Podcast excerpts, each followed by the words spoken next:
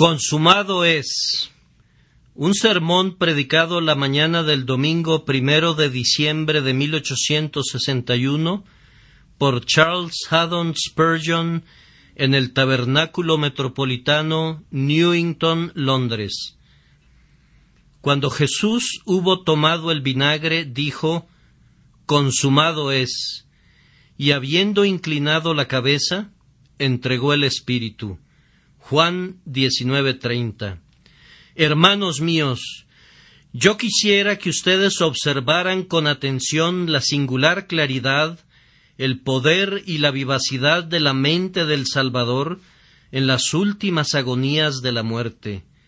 Cuando los dolores y los gemidos acompañan la última hora, frecuentemente tienen el efecto de descomponer la mente de tal forma que no es posible que el moribundo recoja sus pensamientos, o habiéndolos recogido, que pueda expresarlos de tal manera que otras personas los entiendan. En ningún caso podemos esperar de un hombre a punto de expirar un notable ejercicio de la memoria o un juicio profundo sobre temas complejos. Pero los últimos actos del Redentor estuvieron llenos de sabiduría y prudencia, aunque sus sufrimientos fueron agudísimos, más allá de toda medida. Observen cuán claramente él percibió el significado de cada tipo, cuán claramente pudo leer con su ojo agonizante esos símbolos divinos que los ojos de los ángeles sólo podían mirar anhelantes. Él vio que los secretos que han sorprendido a los sabios y asombrado a los videntes se cumplían todos en su propio cuerpo. No debemos dejar de observar el poder y el alcance de su entendimiento acerca de la cadena que ligaba el pasado de sombras simbólicas con el presente iluminado por el sol. No debemos olvidar la brillantez de esa inteligencia que ensartaba todas las ceremonias y los sacrificios en un único hilo de pensamiento y consideraba todas las profecías como una grandiosa revelación única y todas las promesas como los heraldos de una persona, y que luego dijo de todo ello Consumado es, consumado en mí. Qué vivacidad de mente era esa que le permitió atravesar todos los siglos de profecía, penetrar la eternidad del pacto y luego anticipar las glorias eternas. Y todo esto mientras era escarnecido por multitudes de enemigos y mientras sus manos y sus pies eran clavados a la cruz. Qué fuerza mental debe haber poseído el Salvador para elevarse por encima de esos Alpes de agonía que tocaban las propias nubes, en qué condición mental tan singular debe haberse encontrado durante el momento de su crucifixión para poder repasar todo el registro de la inspiración. Ahora podría parecer que esta observación no tiene gran valor, pero yo pienso que precisamente su valor radica en ciertas deducciones que se pueden establecer a partir de ella. A veces hemos escuchado que se dice ¿Cómo pudo Cristo soportar en tan corto tiempo el sufrimiento que debería ser equivalente a los tormentos, los eternos tormentos del infierno? Nuestra respuesta es que no somos capaces de juzgar lo que el Hijo de Dios es capaz de hacer, inclusive en un momento, y mucho menos lo que podría ser y lo que podría sufrir en toda su vida y su muerte. Algunas personas que han sido rescatadas después de estar a punto de ahogarse han afirmado con frecuencia que la mente de un hombre que se está ahogando es singularmente activa. Uno que, después de estar algún tiempo en el agua, fue al fin rescatado dolorosamente, comentó que la historia de su vida completa se agolpó en su mente mientras estaba hundiendo y que si alguien le hubiera preguntado cuánto tiempo había estado en el agua, habría respondido que veinte años, mientras en verdad había estado allí únicamente un momento o dos. El extravagante relato del viaje de Mahoma montado en el caballo Alborac no es una ilustración inadecuada. Él afirma que cuando el ángel vino en visión para llevarlo en su celebrado viaje a Jerusalén, atravesó todos los siete cielos y vio todas sus maravillas, y sin embargo se había ido por tan corto tiempo que aunque el ala del ángel había rozado una palangana de agua cuando se fueron, regresaron lo suficientemente pronto para evitar que el agua se derramara. El largo sueño del impostor epiléptico pudo haber ocupado realmente un segundo de tiempo nada más. El intelecto del hombre mortal es tal que, si Dios así lo quiere, cuando se encuentra en ciertos estados, puede ponderar siglos de pensamiento de una sola vez, puede alcanzar en un instante lo que supondríamos que tomaría años y años para conocer o sentir.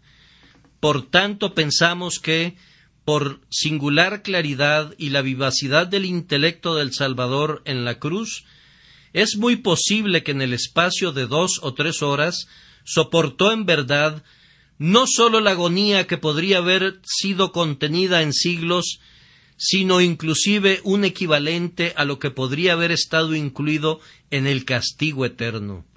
De cualquier manera, no nos corresponde a nosotros decir que no podría ser así. Cuando la deidad está ataviada de humanidad, la humanidad se vuelve omnipotente para sufrir, y así como los pies de Cristo fueron una vez omnipotentes para caminar sobre los mares, así también su cuerpo entero se volvió todopoderoso para sumergirse en las grandes aguas y para soportar una inmersión en agonías desconocidas.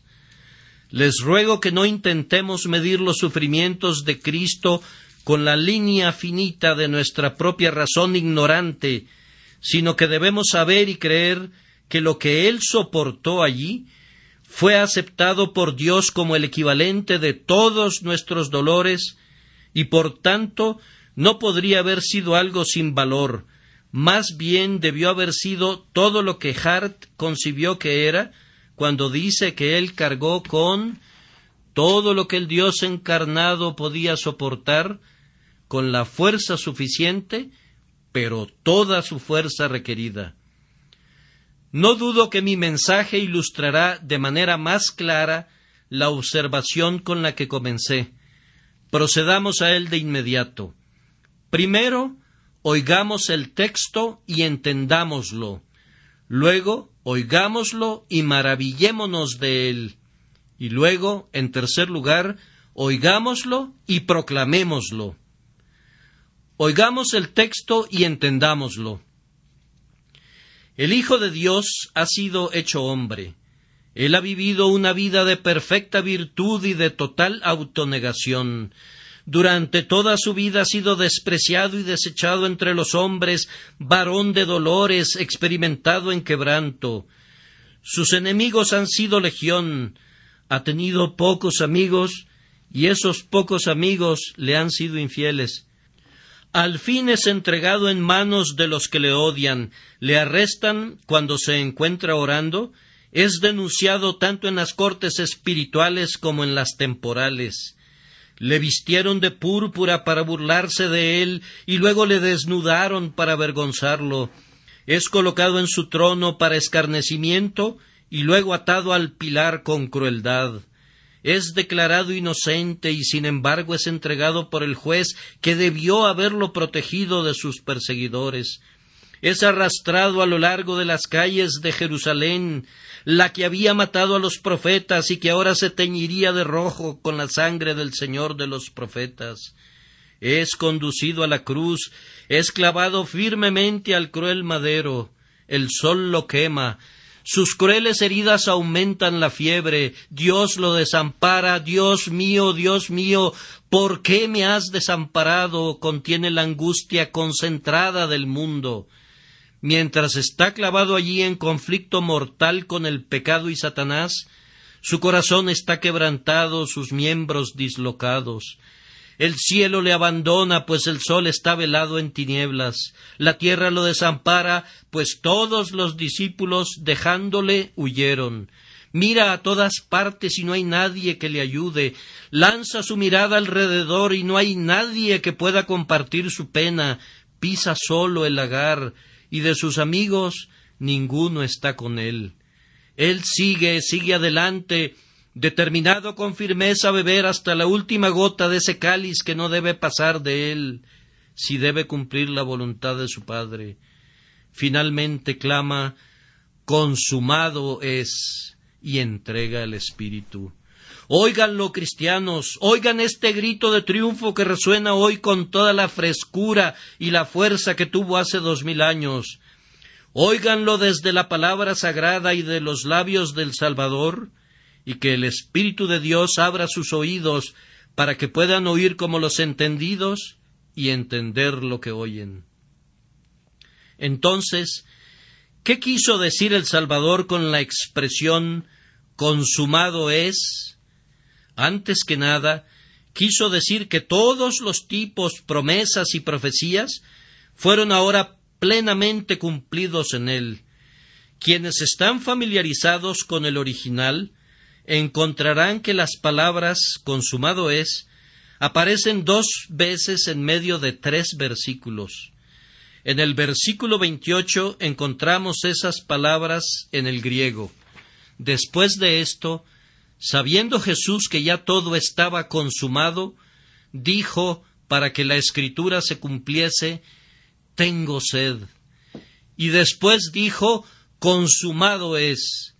Esto nos conduce a ver su significado claramente, que toda la escritura se había cumplido ahora, que cuando dijo consumado es, el libro entero, desde el principio hasta el fin, tanto en la ley como en los profetas, todo había sido consumado en él.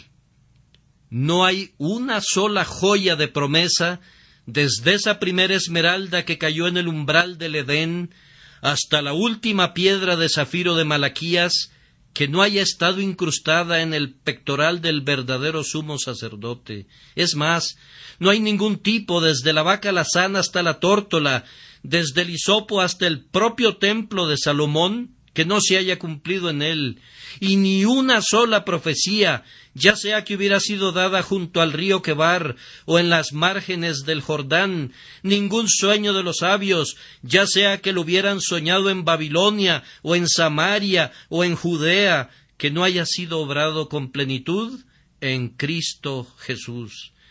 Y hermanos, qué cosa tan maravillosa es que una multitud de promesas, y profecías y tipos, aparentemente tan heterogéneos, se hayan cumplido en una persona.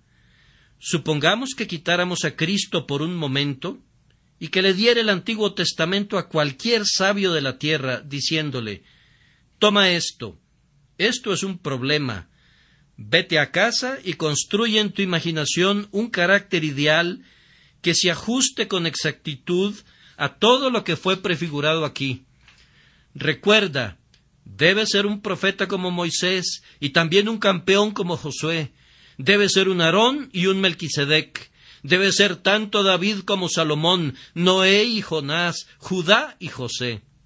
Es más, no debe ser únicamente el cordero que fue inmolado y el chivo expiatorio que no fue inmolado, la tórtola que era sumergida en sangre y el sacerdote que sacrificaba al ave, sino que debe ser también el altar, el tabernáculo, el propiciatorio y el pan de la proposición.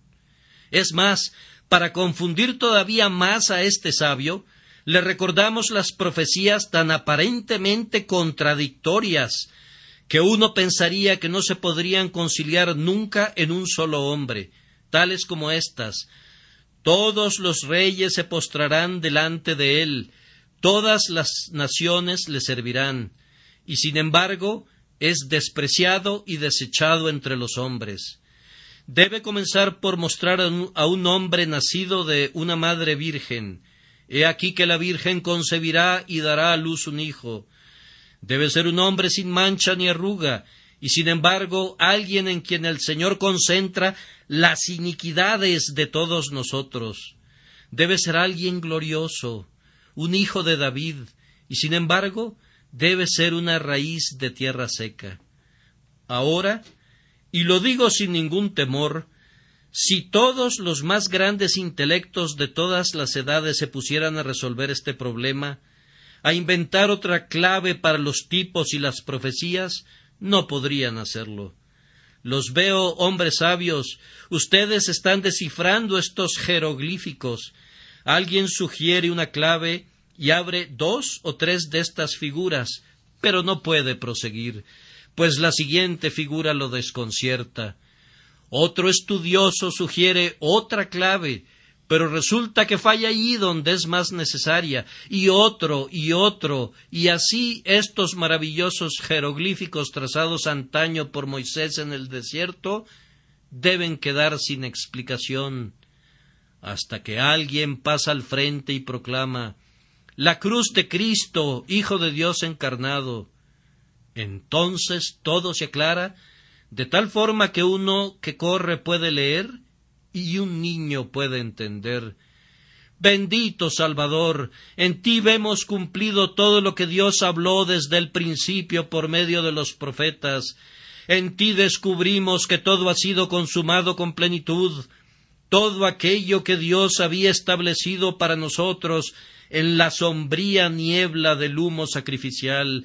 Gloria sea dada tu nombre. Consumado es, todo está compendiado en ti. Pero las palabras tienen un significado todavía más rico. No solamente fueron todos los tipos y las profecías y las promesas consumados así en Cristo, sino que todos los sacrificios tipo de la antigua ley judía fueron abolidos y también fueron explicados. Se terminaron, se terminaron en él. ¿Se podría imaginar por un minuto a los santos en el cielo mirando inclinados lo que fue hecho en la tierra? Abel y sus amigos que habían estado sentados en las glorias de arriba desde mucho antes del diluvio, ellos observan mientras Dios enciende estrella tras estrella en el cielo, promesa tras promesa proyecta luz sobre las densas tinieblas de la tierra. Ven llegar a Abraham y se inclinan y contemplan y se maravillan cuando miran a Dios revelando a Cristo a Abraham en la persona de Isaac. Ellos miran, al igual que lo hacen los ángeles, anhelando descifrar el misterio. Desde los tiempos de Noé, Abraham, Isaac y Jacob, ellos contemplan altares humeantes, señales del hecho de que el hombre es culpable, y los espíritus ante el trono dicen Señor, ¿cuándo terminarán los sacrificios? ¿Cuándo no se derramará ya más sangre? El ofrecimiento de sacrificios sangrientos aumenta pronto. Ahora son llevados a cabo por hombres ordenados para ese propósito. Aarón y los sumos sacerdotes y los levitas cada mañana y cada tarde ofrecen un cordero, mientras grandes sacrificios son ofrecidos en ocasiones especiales. Los novillos gimen, los carneros sangran, los cuellos de las palomas son quebrados, y durante todo ese tiempo los santos están clamando Oh Jehová, ¿hasta cuándo? ¿Cuándo cesará el sacrificio? Año tras año el sumo sacerdote atraviesa el velo y rocía con sangre el propiciatorio. El año siguiente lo ve hacer lo mismo, y el siguiente, y otra vez, y otra vez, y otra vez. David ofrece catombes y Salomón sacrifica a decenas de miles. Ezequías ofrece ríos de aceite. Josías da abundancia de la grosura de bestias engordadas. Y los espíritus de los justos preguntan ¿Cuándo será suficiente? ¿Cuándo terminará el sacrificio? ¿Deberá haber siempre un recuerdo del pecado? ¿No vendrá pronto el último sumo sacerdote? ¿No harán pronto a un lado su trabajo, el orden y el linaje de Aarón, porque se ha consumado todo? Todavía no, todavía no, espíritus de los justos, pues después de la cautividad todavía permanece el sacrificio de las víctimas. Pero he aquí, Él viene, Miren más atentamente que antes, viene quien va a poner fin al linaje de sacerdotes. Miren, allí está vestido, pero ahora sin el efod de lino, sin las campanas que tintinean y sin las brillantes joyas en su pectoral, sino que ataviado con un cuerpo humano, siendo su altar la cruz y su cuerpo y su alma la víctima, y siendo él mismo el sacerdote. Miren, ante su Dios ofrece su propia alma detrás del velo de densas tinieblas que lo han cubierto de la mirada de los hombres. Presentando su propia sangre, atraviesa el velo, la rocía allí, y avanzando desde el centro de las tinieblas, mira hacia abajo, a la tierra atónita, y hacia arriba al cielo expectante, y clama Consumado es, consumado es. Eso que ustedes esperaron durante tanto tiempo ha sido cumplido y perfeccionado plenamente y para siempre. El Salvador quiso decir sin duda que en ese momento su obediencia perfecta había sido consumada.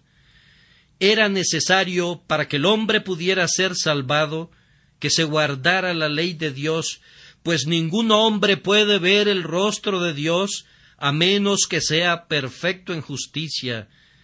Cristo se comprometió a guardar la ley de Dios por su pueblo, a obedecer cada uno de sus mandamientos y a preservar intactos cada uno de sus estatutos. Durante todos los primeros años de su vida, él obedeció en privado, honrando a su padre y a su madre, durante los siguientes tres años, él obedeció a Dios públicamente, gastándose y siendo gastado en su servicio, al punto que si quisiera saber cómo sería un hombre cuya vida está plenamente conformada a la ley de Dios, puedes verlo en Cristo.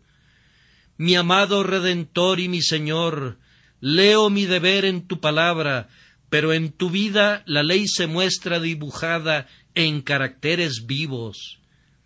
No se necesitaba nada para completar la perfecta virtud de vida, sino la obediencia perfecta en la muerte. Quien quiere servir a Dios debe estar presto no solamente a entregar su alma y su fuerza mientras viva, sino que debe estar preparado a renunciar a su vida cuando sea para la gloria de Dios. Nuestro perfecto sustituto puso la última pincelada en su obra al morir y por tanto él argumenta que está absuelto de cualquier deuda, pues consumado es. Sí, glorioso Cordero de Dios, consumado es. Tú has sido tentado en todos los puntos que somos tentados nosotros, sin embargo, tú no has pecado en ninguno de ellos. Consumado fue, pues la última flecha salida de la aljaba de Satanás había sido arrojada contra ti. La última insinuación blasfema, la última tentación perversa había extinguido su furia en ti. El príncipe de este mundo te había inspeccionado de la cabeza a los pies, por dentro y por fuera, pero no encontró nada en ti. Ahora tu prueba ha terminado, has consumado la obra que el Padre te encomendó y la terminaste de tal manera que el propio infierno no puede acusarte de ninguna imperfección. Y ahora, considerando tu perfecta obediencia, tú dices consumado es, y nosotros, tu pueblo, creemos llenos de gozo que así es. Hermanos y hermanas, esto es más de lo que ustedes o yo podríamos haber dicho si Adán no hubiera caído nunca, si hubiéramos estado en el huerto del Edén hoy, nunca hubiéramos podido jactarnos de una justicia consumada, puesto que una criatura no puede consumar nunca su obediencia, mientras una criatura viva está obligada a obedecer, y mientras exista una gente libre en la tierra, estará en peligro de violar su voto de obediencia. Si Adán hubiera estado en el paraíso desde el primer día hasta ahora, podría caer mañana. Abandonado a sí mismo, no hay razón por la cual ese rey de la naturaleza no hubiera perdido ya su corona. Pero Cristo el Creador, que terminó la creación, ha perfeccionado la redención. Dios no puede pedir más. La ley ha recibido todas sus demandas. El más grande alcance de la justicia no puede reclamar la obediencia de otra hora. Consumado es, completado es, el último giro de la lanzadera ha terminado y el manto está tejido desde arriba y por completo. Entonces regocijémonos, porque el Señor quiso expresar mediante su grito agonizante que su justicia perfecta con la que nos cubre fue consumada. Pero además el Salvador quiso decir que la satisfacción que él dio a la justicia de Dios había sido consumada. Ahora la deuda había sido saldada hasta el último centavo. La expiación y la propiciación fueron hechas de una vez por todas y para siempre, por medio de esa única ofrenda hecha en el cuerpo de Jesús en el madero. Allí estaba la copa, el infierno estaba en ella, el Salvador la bebió, no dio un trago y luego una pausa, no dio un sorbo y luego un descanso, sino que él la agotó hasta que no quedó ni un solo residuo correspondiente a alguien de su pueblo. El gran látigo de diez correas de la ley fue desgastado en su espalda, no ha quedado ningún azote para golpear a alguien por quien Jesús murió, el gran cañoneo de la justicia de Dios ha utilizado todas sus municiones. No queda nada que pueda ser lanzado contra un hijo de Dios. Oh justicia, tu espada está envainada, tu trueno está silenciado, oh ley. Ahora no queda nada de todas las aflicciones y dolores y agonías que debieron haber sufrido por sus pecados los pecadores elegidos, pues Cristo ha soportado todo por sus propios amados y consumado es. Hermanos, es más de lo que pueden decir jamás los condenados en el infierno. Si ustedes y yo hubiéramos sido obligados a satisfacer la justicia de Dios, siendo enviados al infierno, nunca hubiéramos podido decir consumado es. Cristo ha pagado la deuda de todos los tormentos de que la eternidad no hubiera podido pagar. Almas perdidas, ustedes sufren hoy como han sufrido por muchas edades pasadas, pero la justicia de Dios no ha sido satisfecha, su ley no ha sido plenamente engrandecida, y cuando el tiempo termine y la eternidad flote para siempre, para siempre, sin haber pagado ningún saldo de la deuda, el castigo por el pecado debe recaer sobre los pecadores que no han sido perdonados. Pero Cristo ha hecho lo que todas las llamas del abismo no podrían hacer en toda la eternidad. Él ha engrandecido la ley y la ha hecho honorable, y ahora clama desde la cruz consumado es. Además, cuando dijo consumado es, Jesús había destruido totalmente el poder de Satanás, del pecado y de la muerte. El campeón se ha alistado para combatir por la redención de nuestra alma contra todos los enemigos. Él se enfrentó al pecado, horrible, terrible, el omnipotente pecado lo clavó en la cruz, pero en esa acción Cristo también clavó al pecado en la cruz. Allí estuvieron los dos clavados juntos, el pecado y el destructor del pecado. El pecado destruyó a Cristo y mediante esa destrucción Cristo destruyó al pecado. A continuación vino el segundo enemigo, Satanás. Él asaltó a Cristo con todas sus huestes llamando a sus esbirros desde cada rincón y cada cuartel del universo, dijo Despierten, levántense o quédense caídos para siempre. Aquí está nuestro gran enemigo que ha jurado herir mi cabeza. Ahora iramos su calcañar. Ellos lanzaron sus dardos infernales a su corazón. Derramaron sus calderos hirvientes en su cerebro, vaciaron su veneno en sus venas, escupieron sus insinuaciones en su rostro, susurraron sus diabólicos miedos a su oído. Él estuvo solo, el león de la tribu de Judá, perseguido por todos los perros del infierno. Nuestro campeón no se descorazonó, sino que usó sus armas santas golpeando a derecha e izquierda con todo el poder de su humanidad apoyada por Dios. Las huestes se le echaron encima, descarga tras descarga fue arrojada contra él. Estos no eran remedos de truenos, sino descargas del tipo que podrían sacudir las propias puertas del infierno. El conquistador avanzó con firmeza, derribando escuadrones, haciendo pedazos a sus enemigos, rompiendo el arco y haciendo añicos la lanza y quemando los carros en el fuego mientras clamaba En el nombre de Dios voy a destruirlos. Al fin, paso a paso, se enfrentó al campeón del infierno y ahora nuestro David combatió a Goliat. La lucha no duró mucho.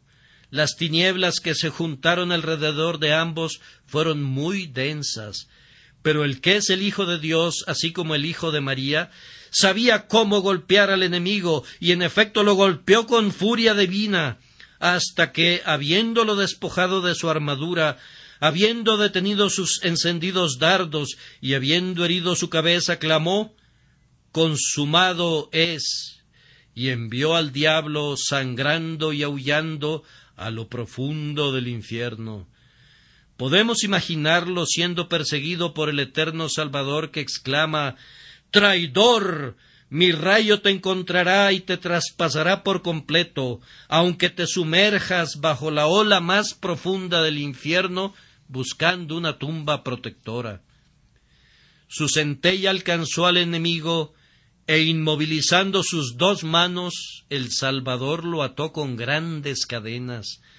Los ángeles trajeron la carroza real desde las alturas, a cuyas ruedas fue atado cautivo el diablo. Arrea los corceles para que suban las colinas eternas, los espíritus hechos perfectos salen a su encuentro, entonen himnos al conquistador que arrastra tras de sí a la muerte y al infierno y lleva cautiva a la cautividad. Alzad, oh puertas, vuestras cabezas, y alzaos vosotras, puertas eternas, y entrará el Rey de Gloria. Miren, agarra al demonio y lo arroja al fondo a través de la noche sin límites, quebrantado, herido, con su poder destruido, despojado de su corona, quedando atrapado para siempre en el abismo del infierno. Así, cuando el Salvador clamó consumado es, había derrotado al pecado y a Satanás, igualmente había vencido a la muerte. La muerte había venido en su contra, como lo expresa Christmas Evans, con su dardo encendido que hundió en el Salvador, hasta el punto fijado en la cruz, y cuando, cuando intentó sacarlo de nuevo, dejó allí su aguijón. ¿Qué más podía hacer? Estaba desarmado. En ese instante Cristo liberó a algunos de sus prisioneros, pues muchos de los santos se levantaron y fueron vistos por muchas personas. Entonces le dijo a la muerte Muerte, arrebato tus llaves, Debes vivir todavía un poco de tiempo más para ser el guarda de esas camas en las que dormirán mis santos, pero dame tus llaves. Y he aquí, el Salvador tiene hoy las llaves de la muerte que cuelgan de su cinturón, y espera la hora que vendrá de la que nadie sabe nada, cuando la trompeta del arcángel sonará como las trompetas de plata del jubileo, y entonces él dirá suelta mis cautivos. En ese momento las tumbas serán abiertas en virtud de la muerte de Cristo, y los cuerpos de los santos vivirán otra vez en una eternidad de gloria. Consumado es. Oigan el grito del Salvador que agoniza. En segundo lugar, debemos oír y maravillarnos percibamos qué cosas poderosas fueron ejecutadas y obtenidas por estas palabras, consumado es. De esta manera él ratificó el pacto. Ese pacto fue firmado y sellado con anterioridad, y en todas las cosas fue bien ordenado, pero cuando Cristo dijo consumado es, entonces el pacto fue asegurado doblemente. Cuando la sangre del corazón de Cristo salpicó el rollo divino, ya no se podría revertir nunca, y ninguna de sus ordenanzas podría ser quebrantada, ni ninguna de sus estipulaciones podría fallar. Ustedes saben que el pacto era en este sentido. Dios establece por su parte que dejaría que Cristo viera el fruto del trabajo de su alma, que todos los que le fueron dados tendrían nuevos corazones y espíritus rectos, que serían lavados de pecado y que entrarían en la vida por medio de él. La parte del pacto correspondiente a Cristo era esta. Padre, yo haré tu voluntad, pagaré el rescate hasta la última jota y tilde, te prestaré obediencia perfecta y te daré completa satisfacción. Ahora, si esta segunda parte del pacto no se hubiera cumplido nunca, la primera parte habría sido inválida, pero cuando Jesús dijo consumado es, entonces ya no quedó nada por hacer por su parte, y ahora el pacto está todo de un solo lado. Es el yo haré de Dios y por consiguiente ellos harán. Os daré corazón nuevo y pondré espíritu nuevo dentro de vosotros. Esparciré sobre vosotros agua limpia y seréis limpiados de todas vuestras inmundicias.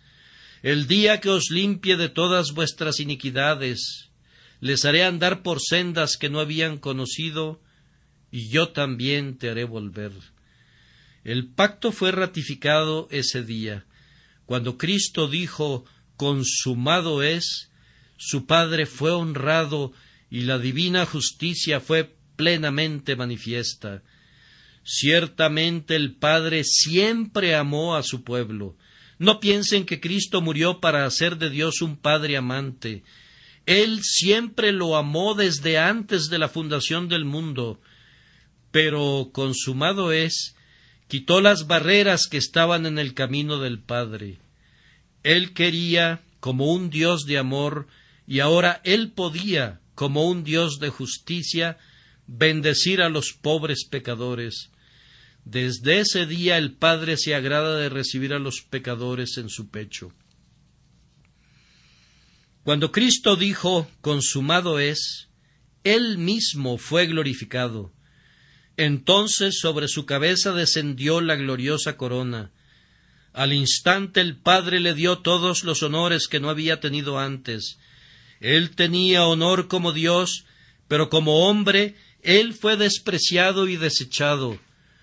Ahora, como Dios y hombre, Cristo fue sentado para siempre en el trono de su Padre, coronado con honor y majestad. En ese momento también por medio del consumado es, el Espíritu fue obtenido para nosotros. Es por el mérito de la muerte de quien fue colgado del madero que el Espíritu es enviado para que sople en esos huesos secos que somos nosotros. Entonces el Espíritu que Cristo había prometido en otro tiempo percibió un camino nuevo y vivo a través del cual podía venir para habitar en los corazones de los hombres y para que los hombres pudieran subir y habitar con él en lo alto. Ese día también, cuando Cristo dijo consumado es, las palabras tuvieron efecto en el cielo. Ese día los, los muros de crisólito se afirmaron, entonces la luz color jaspe de la ciudad con puertas de perlas brilló como la luz de siete días. Antes, por decirlo así, los santos habían sido salvados a crédito. Habían entrado en el cielo porque Dios tenía fe en su Hijo Jesús. Si Cristo no hubiera terminado su obra, ciertamente hubieran tenido que abandonar sus esferas luminosas y hubieran tenido que sufrir en sus propias personas por sus pecados. Yo podría representar el cielo, si le fuera permitido a mi imaginación por un momento, como si estuviera listo a bambolearse si Cristo no hubiera terminado su obra. Sus piedras se hubieran desatado, independientemente de cuán macizos y estupendos sean sus bastiones, se habrían derrumbado como se estremecen las ciudades terrenales bajo los horrores de un terremoto. Pero Cristo dijo consumado es, y el juramento y el pacto y la sangre fijaron con firmeza el lugar de habitación de los redimidos, hicieron suyas sus mansiones de manera segura y eterna, y ordenaron que sus pies estuvieran firmes sobre la roca. Es más, esas palabras consumado es tuvieron efecto en las lóbregas cavernas y profundidades del infierno. En ese momento Satanás golpeó furioso sus cadenas de hierro, aullando Soy derrotado por el propio hombre al que yo pensé que vencería. Mis esperanzas están destrozadas, nunca vendrá a mi casa presión ninguno de los elegidos, en mi habitación nunca se hallará alguien comprado con la sangre. Las almas perdidas se lamentaron ese día, pues dijeron Consumado es, y si a Cristo mismo, el sustituto, no se le permitió que se fuera libre mientras no hubiera terminado todo su castigo, entonces nosotros nunca seremos libres. Fue su doble tañido fúnebre, pues dijeron ay de nosotros, la justicia que no permitió que el Salvador escapara, nunca permitirá que tengamos libertad. Consumado es en cuanto a Él y por tanto nunca será consumado en cuanto a nosotros. Ese día también la tierra tuvo un destello de luz sobre ella que no había conocido antes. En ese instante los picos de sus montañas comenzaron a brillar al levantarse el sol, y aunque sus valles todavía están cubiertos por la oscuridad, y los hombres vagan de aquí para allá y andan a tientas al mediodía como si fuera de noche, sin embargo, ese sol se está levantando, está subiendo gradualmente sus escalones celestiales para no ponerse más, y sus rayos pronto penetrarán las densas nieblas y las nubes, y todo ojo lo verá, y todo corazón será alegrado por su luz. Las palabras consumado es consolidaron el cielo, sacudieron el infierno, consolaron la tierra, agradaron al Padre, glorificaron al Hijo, trajeron al Espíritu Santo y confirmaron el pacto eterno para toda la simiente elegida. Y ahora paso a mi último punto, sobre el cual voy a hablar brevemente. Consumado es. Debemos publicarlo.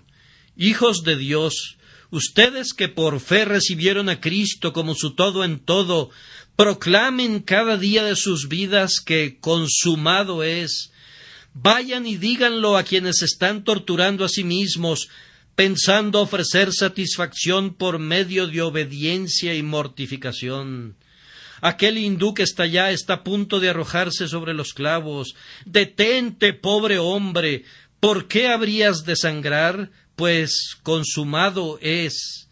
Aquel faquir está sosteniendo su mano erguida hasta que los clavos traspasen su carne torturándose con ayunos y privaciones. Cesa, cesa, pobre desgraciado, deja todos esos dolores, pues consumado es. En todas partes de la tierra hay quienes piensan que la miseria del cuerpo y del alma puede ser una expiación por el pecado. Corre hacia ellos, deténlos de su locura y diles ¿Por qué haces esto? Consumado es, Cristo ha sufrido todos los dolores que Dios exige, toda la satisfacción que demanda la ley por medio de la agonía de la carne. Cristo ya ha sufrido, consumado es. Y cuando hayan hecho esto, busquen a continuación a los ignorantes cumplidores devotos de Roma. Cuando vean a los sacerdotes dando la espalda al público, ofreciendo cada día el pretendido sacrificio de la misa y mostrando la hostia en alto, un sacrificio, dicen, un sacrificio incruento para los vivos y los muertos, clamen Detente, falso sacerdote, detente, pues consumado es. Cesa, falso adorador, cesa de inclinarte, pues consumado es. Dios no pide ni acepta ningún otro sacrificio que el que Cristo ofreció de una vez por todas sobre la cruz. A continuación vayan a los insensatos en medio de sus compatriotas, que se llaman a sí mismos protestantes, pero que son seguidores del Papa después de todo, que piensan que mediante sus ofrendas y su oro, sus oraciones y sus votos, que por asistir a la iglesia o a la capilla, por sus bautismos y sus confirmaciones, se harán a sí mismos aptos para Dios. Díganles, deténganse, consumado es. Dios no necesita esto de ustedes. Él ya ha recibido suficiente. ¿Por qué quieren colgar sus harapos inmundos de lino fino de la justicia de Cristo? ¿Por qué quieren agregar su moneda falsificada al caro rescate que Cristo ha pagado a la casa del tesoro de Dios? Cesen de sus dolores, de sus obras, de sus representaciones, pues consumado es. Cristo lo ha hecho todo. Este texto basta para dispersar al Vaticano a los cuatro vientos. Coloquen esto en la base del papado y como un tren cargado de pólvora debajo de una roca, lo desintegrará en el aire. Este es el trueno contra toda justicia humana. Únicamente dejen que venga como una espada de dos filos, y sus buenas obras y sus finas representaciones pronto serán arrojadas fuera consumado es.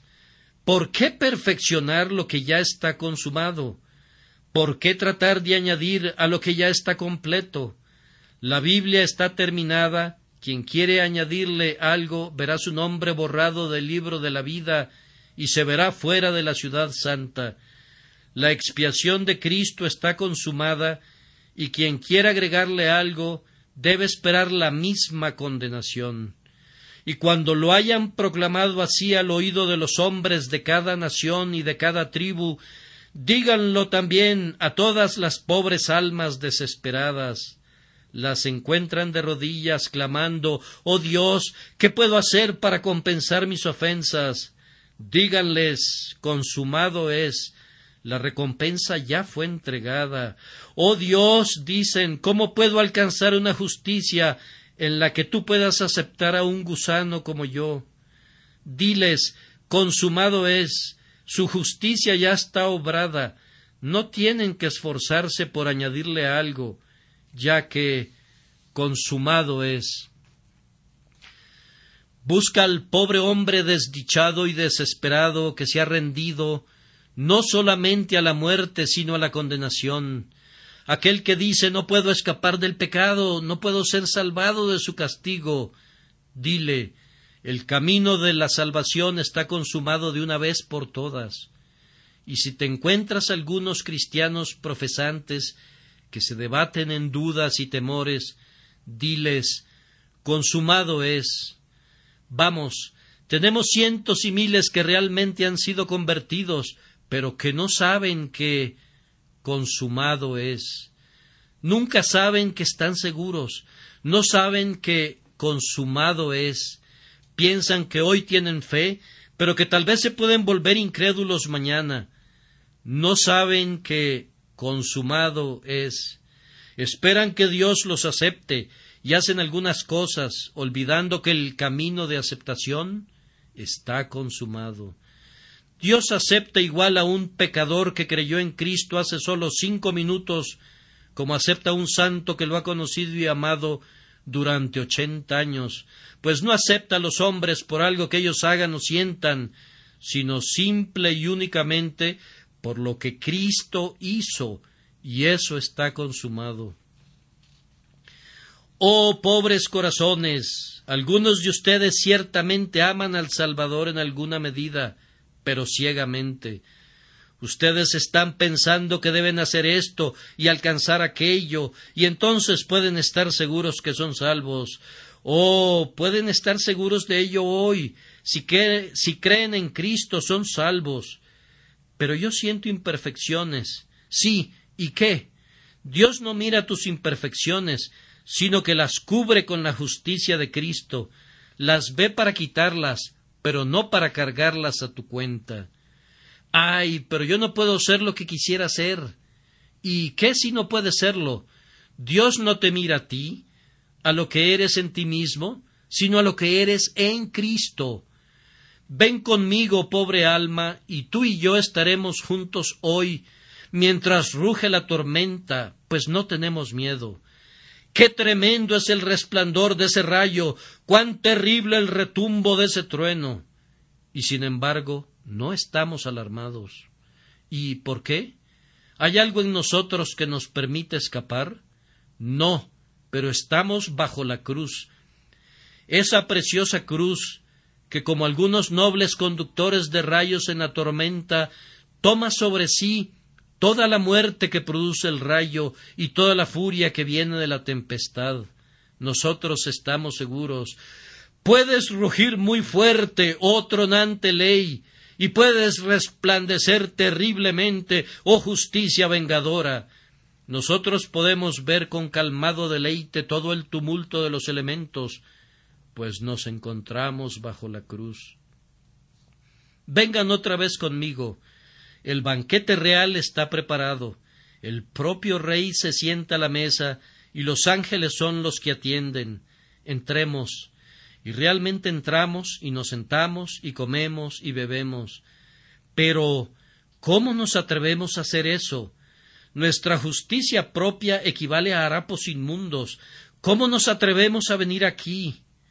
Oh, porque los harapos inmundos ya no son nuestros. Hemos renunciado a nuestra propia justicia y por tanto hemos renunciado a los harapos inmundos y hoy nos cubrimos con las vestiduras reales del Salvador y de la cabeza a los pies estamos vestidos de blanco, sin mancha ni arruga ni cosa parecida. Estamos a plena luz clara del sol, negros pero con la gracia, despreciables en nosotros mismos pero gloriosos en él, condenados en Adán pero aceptados en el amado. Ni tenemos miedo ni nos avergonzamos de estar con los ángeles de Dios, de hablar con el glorificado. Es más, ni siquiera nos alarmamos de hablar con el propio Dios y llamarlo nuestro amigo. Y ahora, después de todo, yo publico esto a los pecadores. No sé dónde estás el día de hoy, pero confío que Dios te encuentre.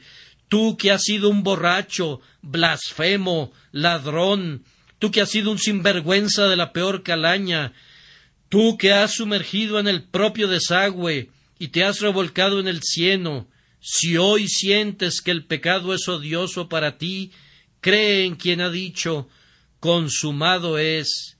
Déjame que una mi mano con la tuya, vamos juntos, ambos, y digamos aquí están dos pobres almas desnudas, buen Señor.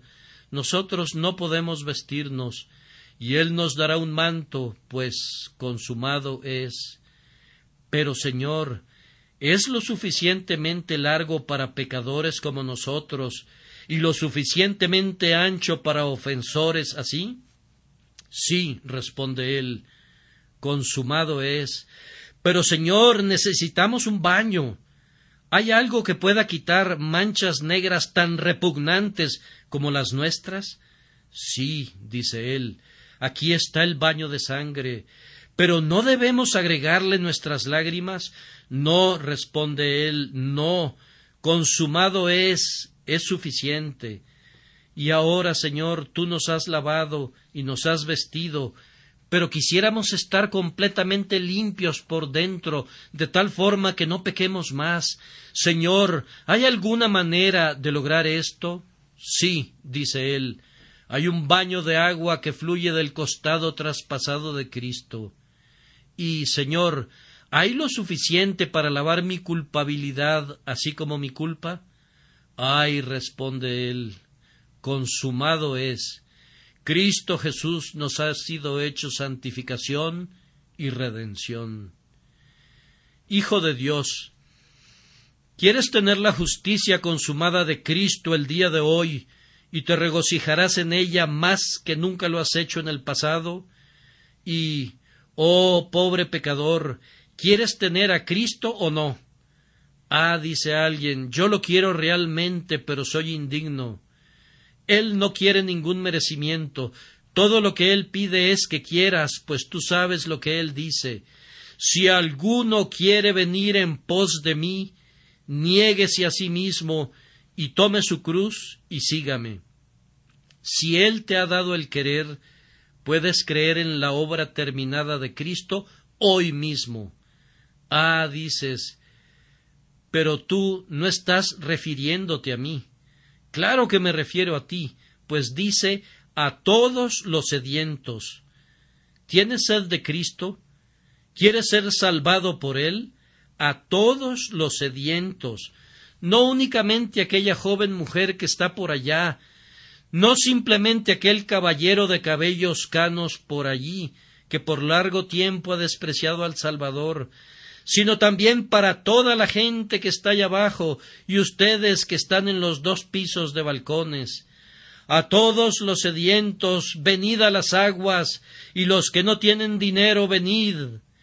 Oh, que yo pudiera forzarlos a venir.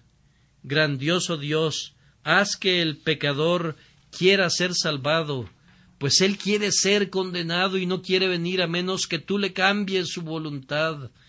Espíritu eterno, fuente de luz y de vida y de gracia, desciende y conduce a casa a los extranjeros. Consumado es. Pecador, ya no hay nada que todavía deba ser Dios. Consumado es, y no hay nada que debas hacer tú. Consumado es, Cristo ya no necesita sangrar.